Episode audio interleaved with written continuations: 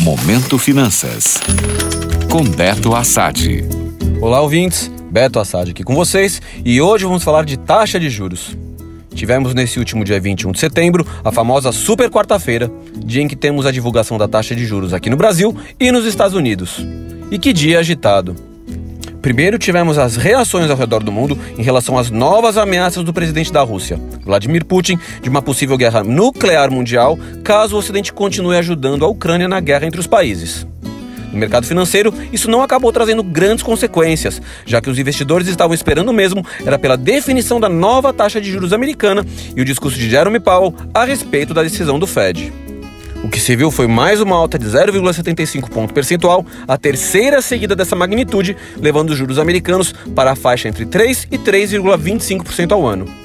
Mas os mercados mundiais acabaram reagindo com mau humor às declarações de Powell de que as taxas podem ficar num patamar mais alto por um período de tempo mais longo. Nada diferente do que eu já vinha antecipando aqui com vocês. Com esse discurso, o dólar subiu no mundo todo e as bolsas reagiram de maneira negativa. O Ibovespa, em sessão bastante volátil, acabou fechando o dia em queda de 0,52% aos 111.935 pontos. Já no final do dia, o Copom acabou indo em linha com o que parte do mercado esperava e interrompeu o ciclo de 12 altas seguidas da Selic, mantendo a taxa em 13,75% ao ano. Mas vale ressaltar que não houve sinalização por parte dos membros do Banco Central sobre quando a taxa deve começar a cair. Além do mais, eles enfatizaram que os próximos passos poderão ser ajustados conforme o andamento da economia.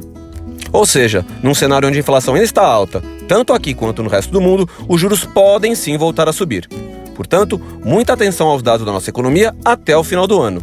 Fiquem de olho. Gostou?